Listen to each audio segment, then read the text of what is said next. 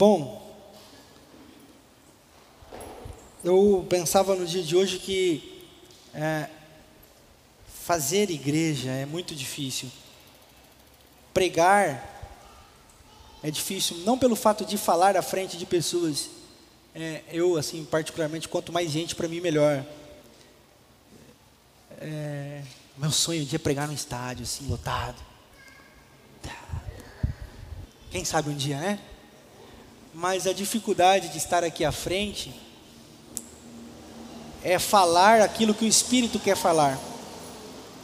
E não o que me dará a tapinha nas costas e dizendo, pastor, que mensagem sensacional. E também não sucumbir ao desejo, tipo assim, o que será que o povo quer ouvir? Mas a frase que vem ao meu coração é: o que precisa ser dito para a igreja de Jesus. Não é o que um quer ou o outro quer, mas assim, o que precisamos ouvir nessa noite. E eu tenho ouvido do Senhor que nós precisamos nos parecer com Jesus de Nazaré.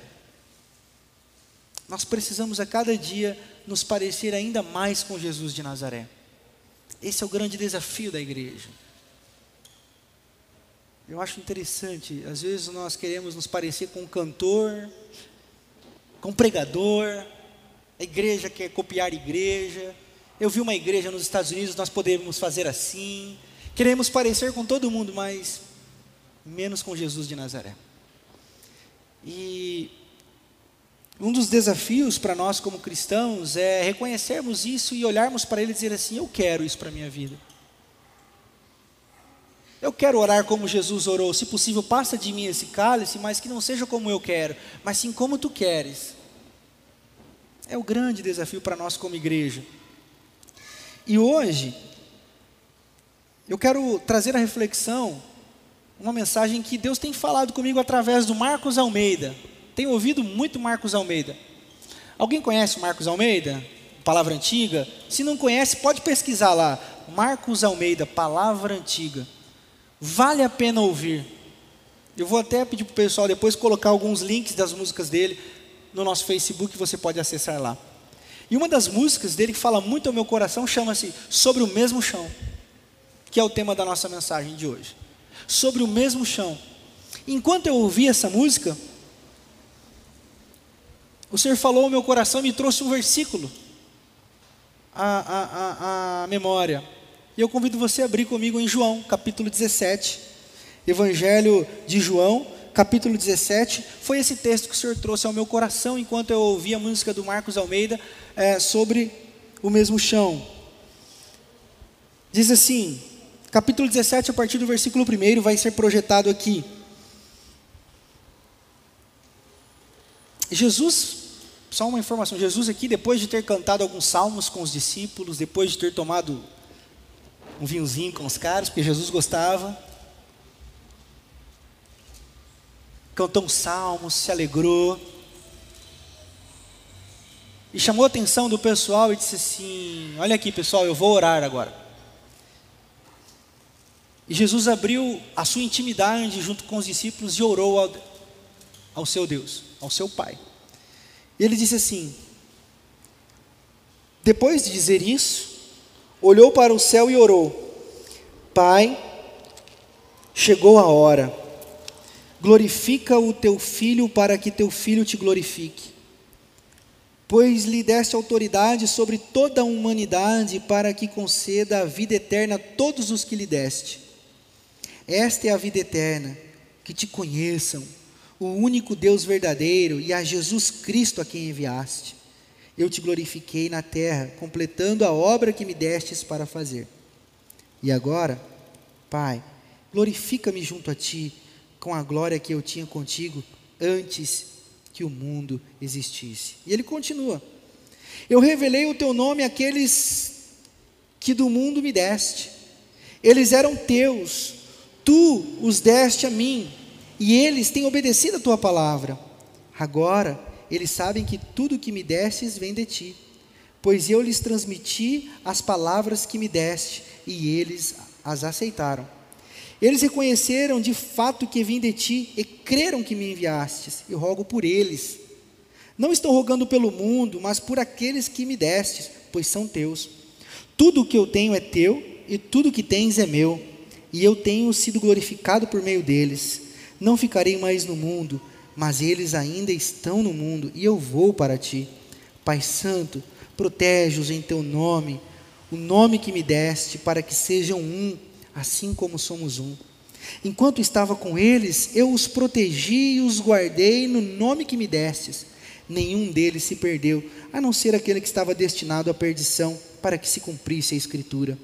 Agora vou para ti, mas digo essas coisas enquanto ainda estou no mundo, para que eles tenham a plenitude da minha alegria. Dei-lhes a tua palavra e o mundo os odiou, pois eles não são do mundo, como eu também não sou. Não rogo para que os tires do mundo, mas que os protejas do maligno. Eles não são do mundo, como também não sou. Santifica-os na verdade, a tua palavra é a verdade. Assim como me enviastes ao mundo, eu os enviei ao mundo. Em favor deles eu me santifico, para que também eles sejam santificados pela verdade. Amém. Eu, eu ia ler até mais aqui, eu ia ler até o versículo 26. Depois eu falo desse texto. Amém? Vamos orar? Obrigado, Senhor, por tua palavra. Obrigado porque o Senhor nos coloca no mesmo chão que o teu filho Jesus andou. E que nós possamos andar pelos mesmos caminhos que o teu filho Jesus andou, Senhor. Por isso, ensina-nos a tua palavra. Nós queremos ouvir a tua voz fale aos nossos corações. Em nome de Jesus. Amém. Sobre o mesmo chão. Esse texto veio ao meu coração porque aqui é Jesus orando por nós, porque ele estava dizendo assim: Pai, eu caminhei aqui nesse mundo e tive um tempo com essa galera toda, agora já não vou mais estar com essa turma, eles vão ficar por aqui. Eu não estou pedindo para o Senhor tirar eles, eu estou pedindo para o Senhor deixar eles aqui.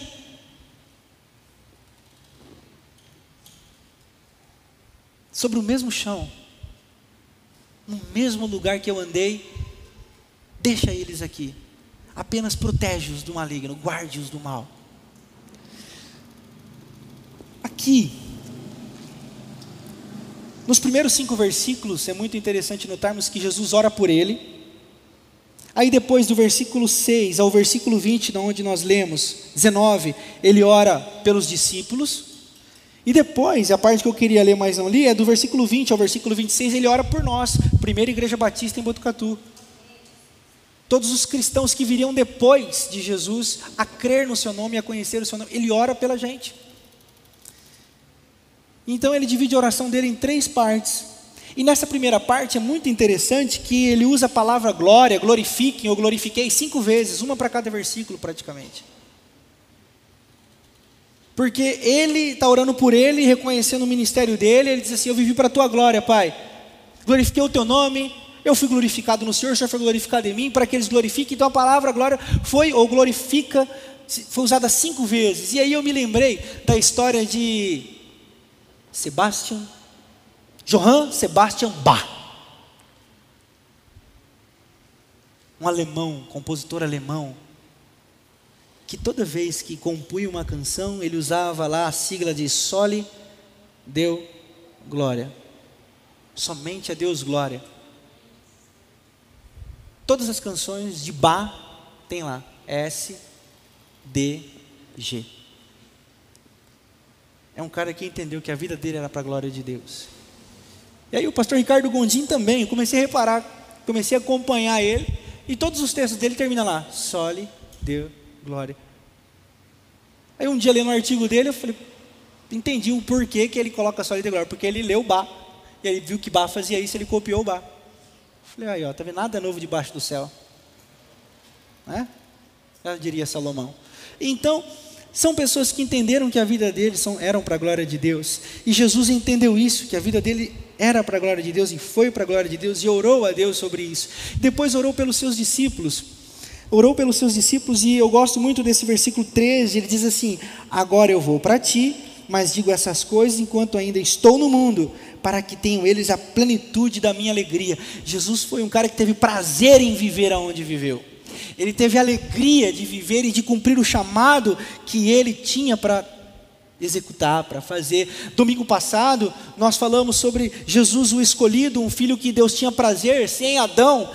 Deus teve um desgosto com a humanidade, porque foi uma humanidade que virou as costas para Deus. Em Jesus, nós ouvimos a voz do alto dizer, lá em Mateus capítulo 2, versículo 16 e 17, diz assim: Esse é meu filho amado, em quem tenho prazer, nele me regozijo. Então, essa é a voz que a humanidade passa a ouvir através da persona de Jesus.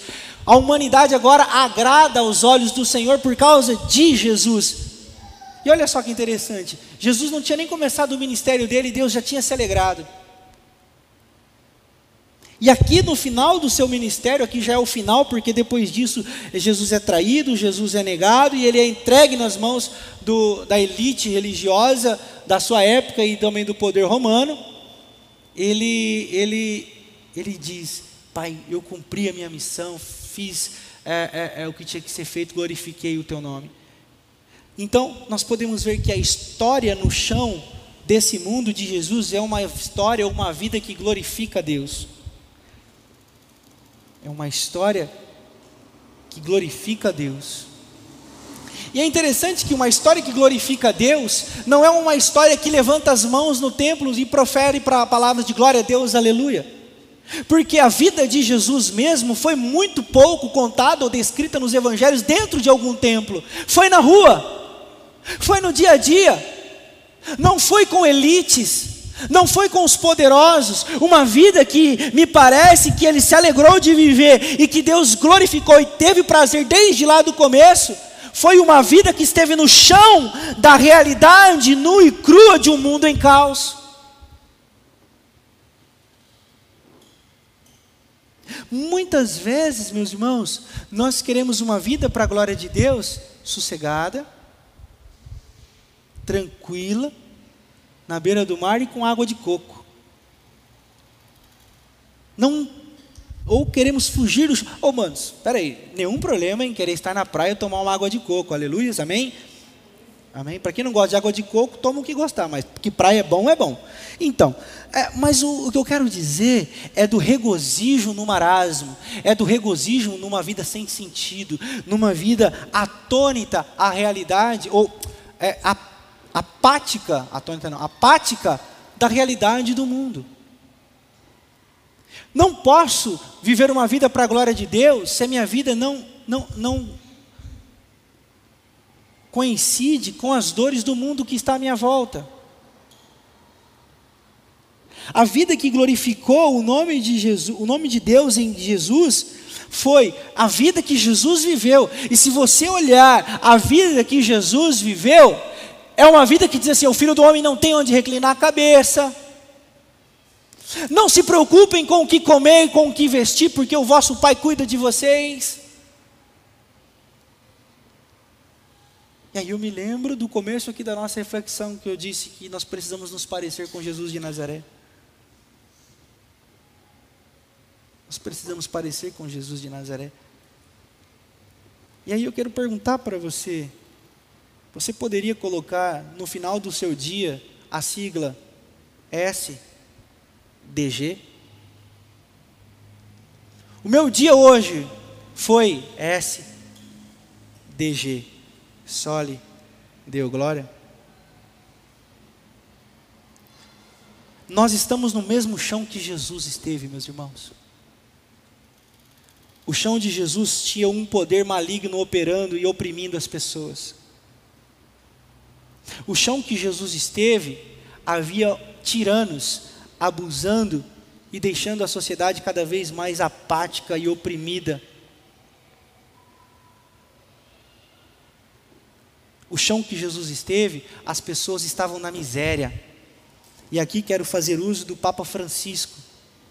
O Papa Francisco vai dizer que miséria não é a falta de coisas, miséria é a falta de esperança.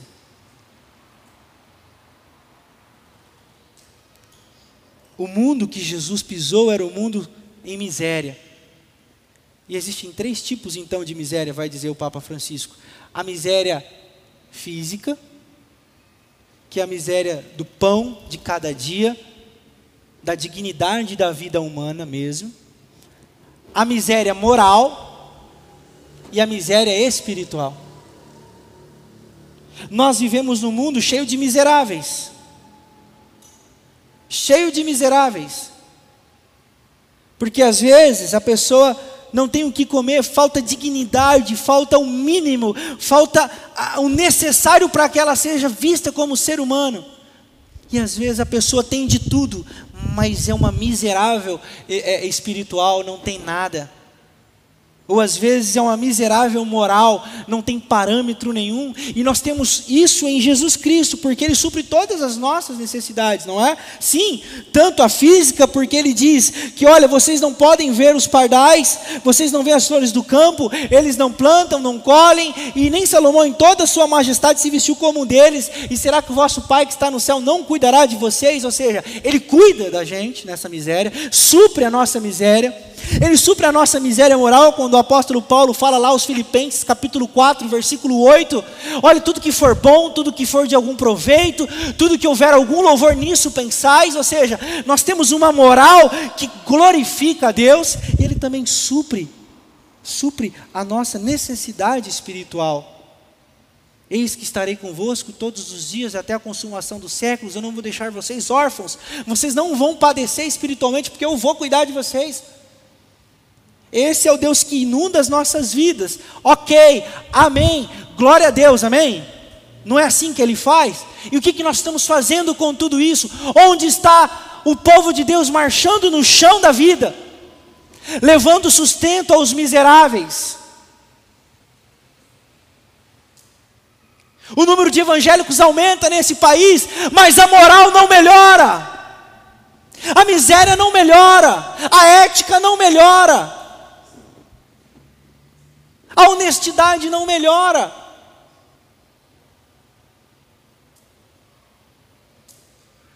Nada melhora.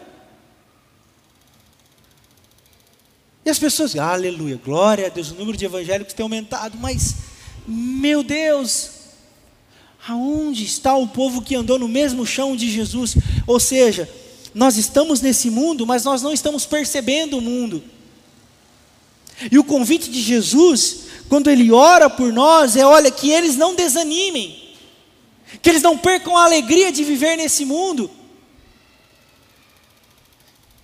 Essa alegria de vermos que temos uma obra para fazer nessa cidade, essa alegria que, ter, que, que, podemos ter nos nossos olhos, dizer assim: nós podemos fazer muitas coisas por essa cidade, tem muitos miseráveis aqui nessa cidade, nós podemos ser instrumentos de Deus para levar esse sustento.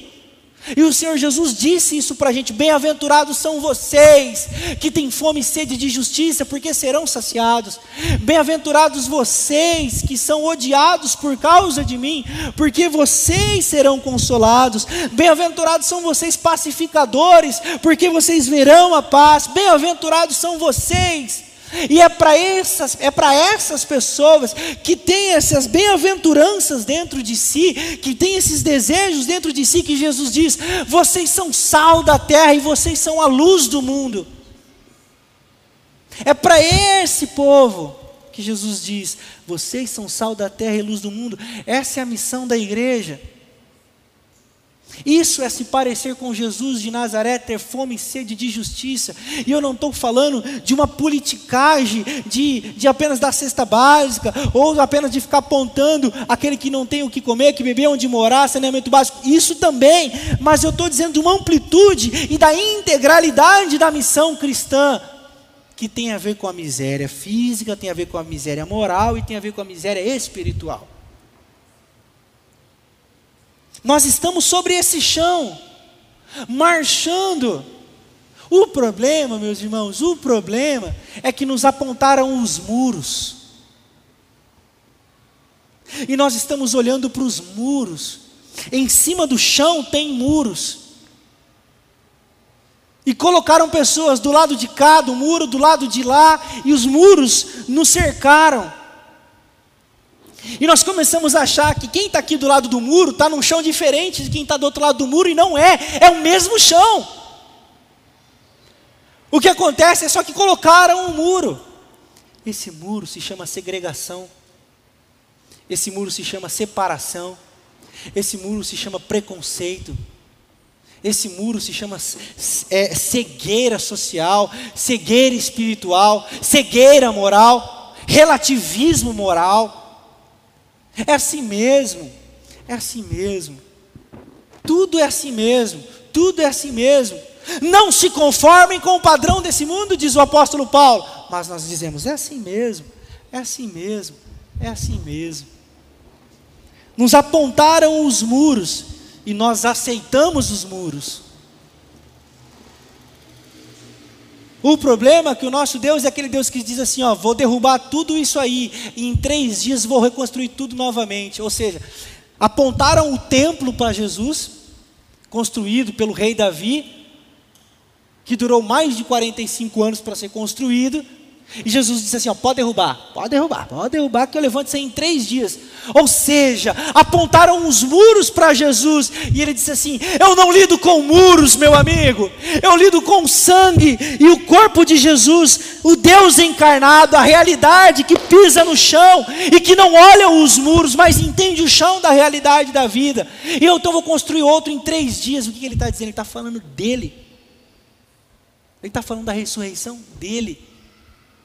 Ele está dizendo: olha, eu, eu sou real, eu não trabalho com muros, eu não trabalho com preconceitos, eu não trabalho com segregação, porque é muito interessante nós observarmos que quando ele estava lá jantando na casa de Mateus, Mateus era hoje como se fosse ele envolvido na Lava Jato, era o mesmo nível, era Lava Jato da época, corrupto. E está lá Jesus almoçando com Mateus e um monte de publicanos e pecadores, Jesus almoçando. Ou seja, publicanos e pecadores é quase redundância, né? Mas não era, porque um era tipo a Lava Jato, e depois estava ali em volta dele os traficantes, os bandidos. E os líderes religiosos, os caras que gostam de construir muro, disse assim: Ei, ele anda com esse tipo de gente.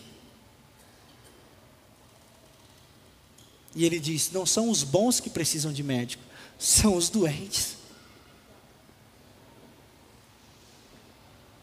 Ah, pastor, então agora a gente vai ter que ir lá para a Rocinha, almoçar com os caras. Meu irmão, não, eu só estou pedindo para você destruir os muros. Destrua os muros.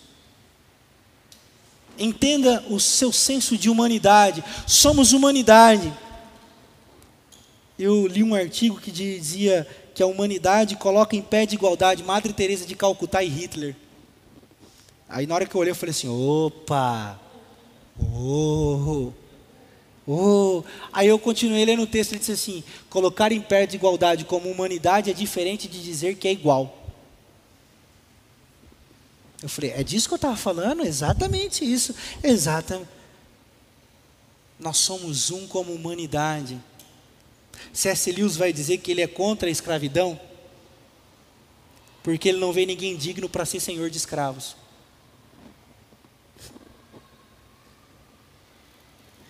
Eu sou contra a escravidão, disse C.S. Lewis. Não porque todo mundo é bom o suficiente para não ser escravo. Ele diz, partindo do pressuposto agostiniano que lhe influenciou em sua teologia, o pecado original, todos somos caídos. Todos somos maus.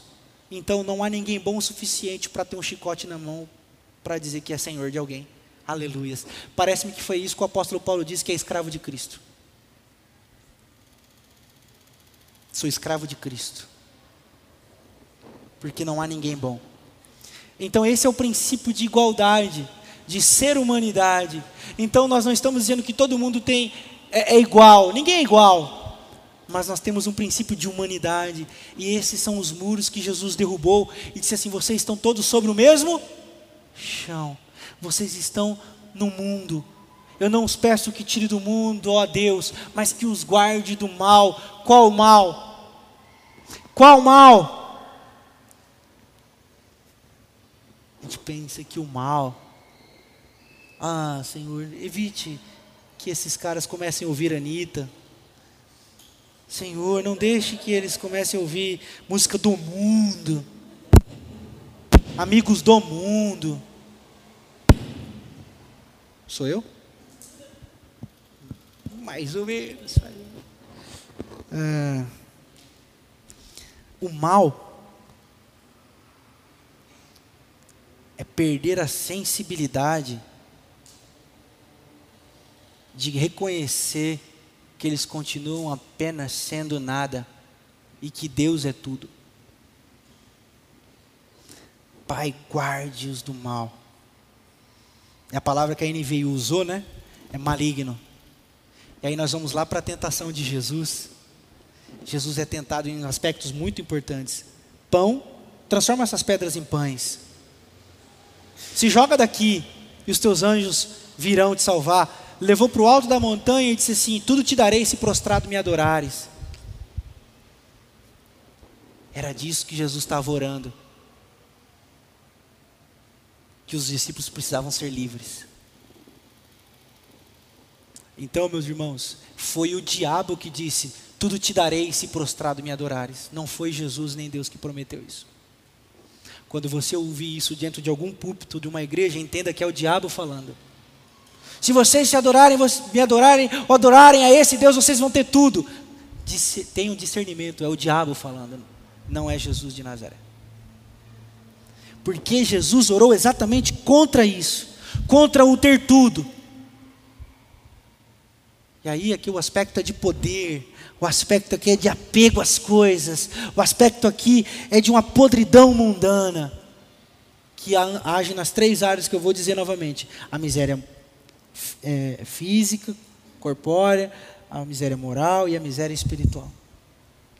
Nós estamos sobre o mesmo chão e Jesus ora para que a gente não seja tomado das mãos de Deus pelo maligno.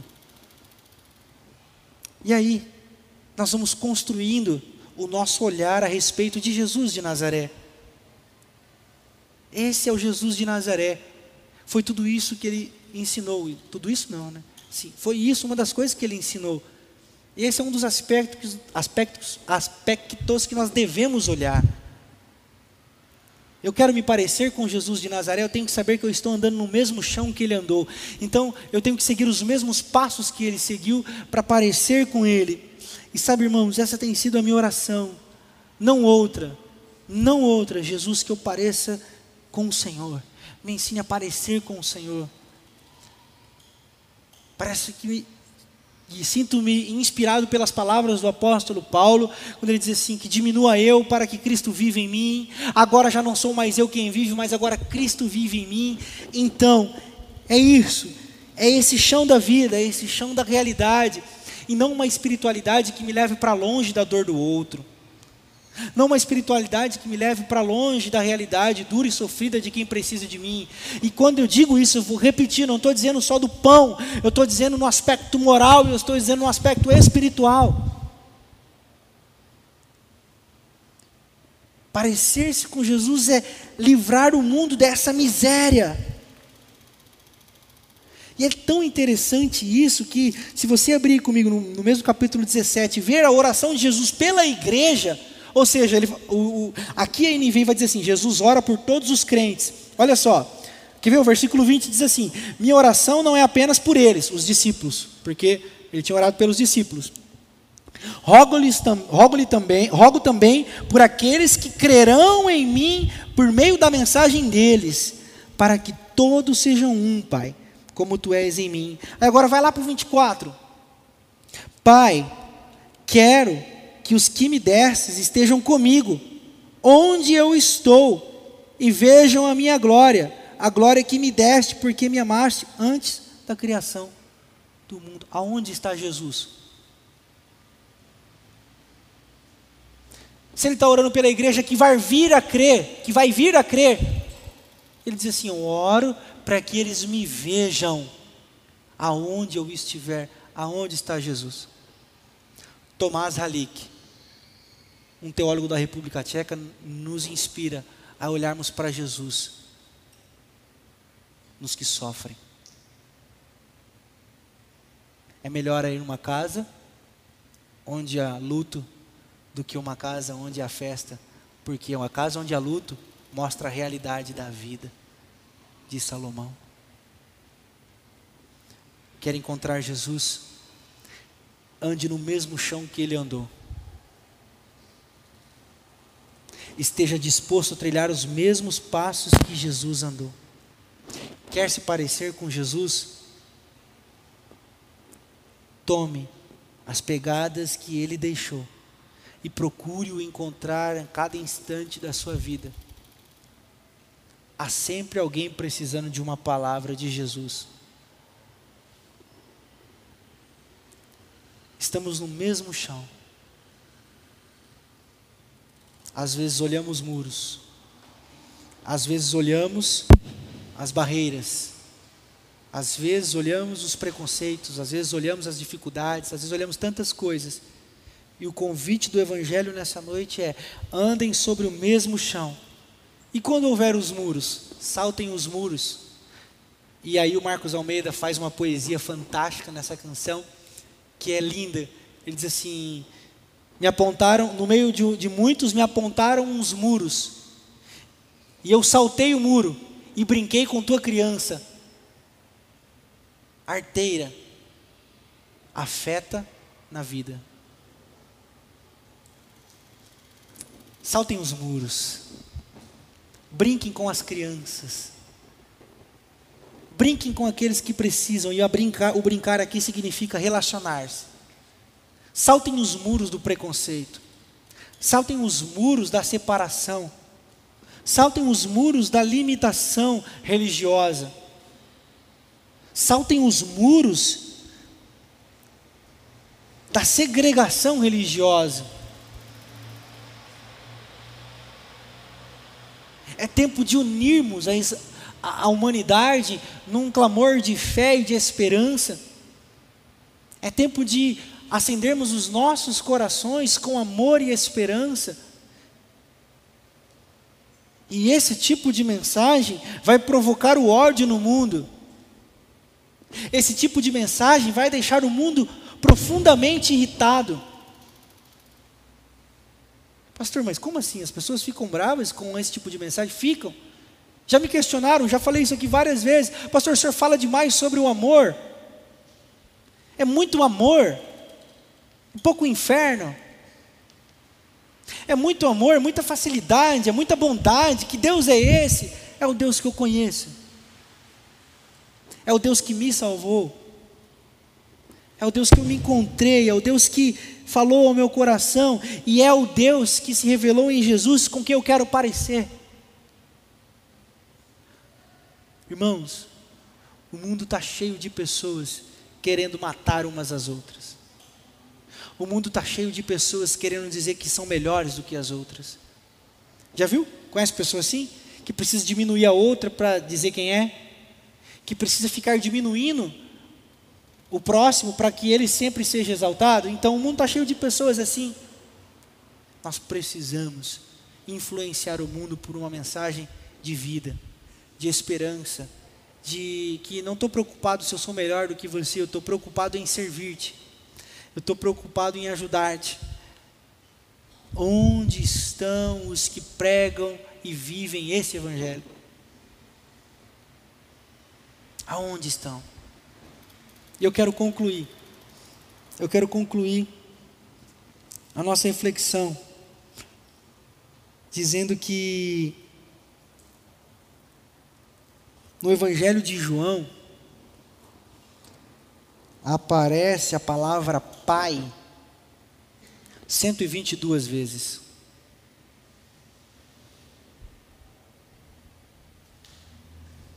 No Evangelho de João aparece a palavra Pai 122 vezes.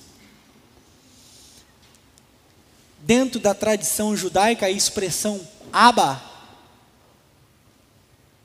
era inconcebível.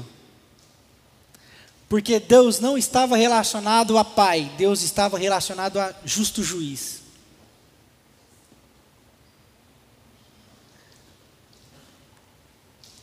A percepção que o mundo tinha na época que Jesus andou sobre esse chão era de que o véu separava Deus das pessoas. Deus distante da dor, da realidade e do sofrimento humano. Mas vem Jesus de Nazaré. E o autor bíblico, inspirado pelo poder do Espírito Santo, diz que o véu do templo se rasgou.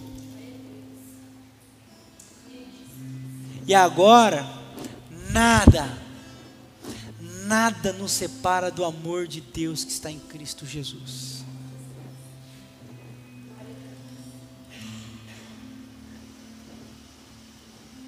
Diante das, das falhas que nós temos nessa dura jornada de se parecer com Jesus de Nazaré, muitas vezes o diabo tenta nos desanimar. Muitas vezes nós caímos, mas os nossos tombos não devem ser para nos fazer cair, deve ser para nos fazer olhar para cima e lembrar que as misericórdias se renovam todas as manhãs, e que nós vamos olhar para a cara do mal e dizer assim: Você não me impede de parecer com Jesus de Nazaré. Aí você vai poder olhar para a pessoa que está ao seu lado e dizer assim: o que eu posso te servir? O que eu posso fazer por você hoje? O que eu posso ser Jesus? Ou no que eu posso parecer-me com Jesus para você hoje? Eu não sei qual tem sido a sua dificuldade para caminhar na, na peregrinação cristã. Eu não sei qual tem sido a sua perspectiva de fé cristã. Mas eu quero dizer para você que você é um filho amado, uma filha amada de Deus, e que Jesus quer te tornar parecido com Ele, parecida com Ele essa noite. Entenda a realidade do chão da vida. Permita-se ser usado, ser usada por Ele. Deixe-se inundar por esse amor, e Ele vai te conduzir em todas as coisas. E Ele vai dar discernimento, ousadia, intrepidez, condições para que a pessoa vai olhar para você e vai dizer assim: Eu não sei o que você é, o que você fez, se você pertence comigo, mas Deus é real porque eu te vi. Deus é real porque eu te conheci. E a glória de Deus vai ser manifestada através da sua vida. E aí, você vai lembrar do João Sebastião Bach, né? É Johann Sebastian Bach. Então, mas aí, portuguesando, João Sebastião Bach. Você vai colocar lá no final do seu dia. Sole deu glória. Amém. Coloquemos-nos de pé. Vamos cantar essa canção em oração, colocando as nossas vidas à disposição dEle, colocando os nossos corações diante do altar, e que toda miséria que estiver ao nosso redor seja saciada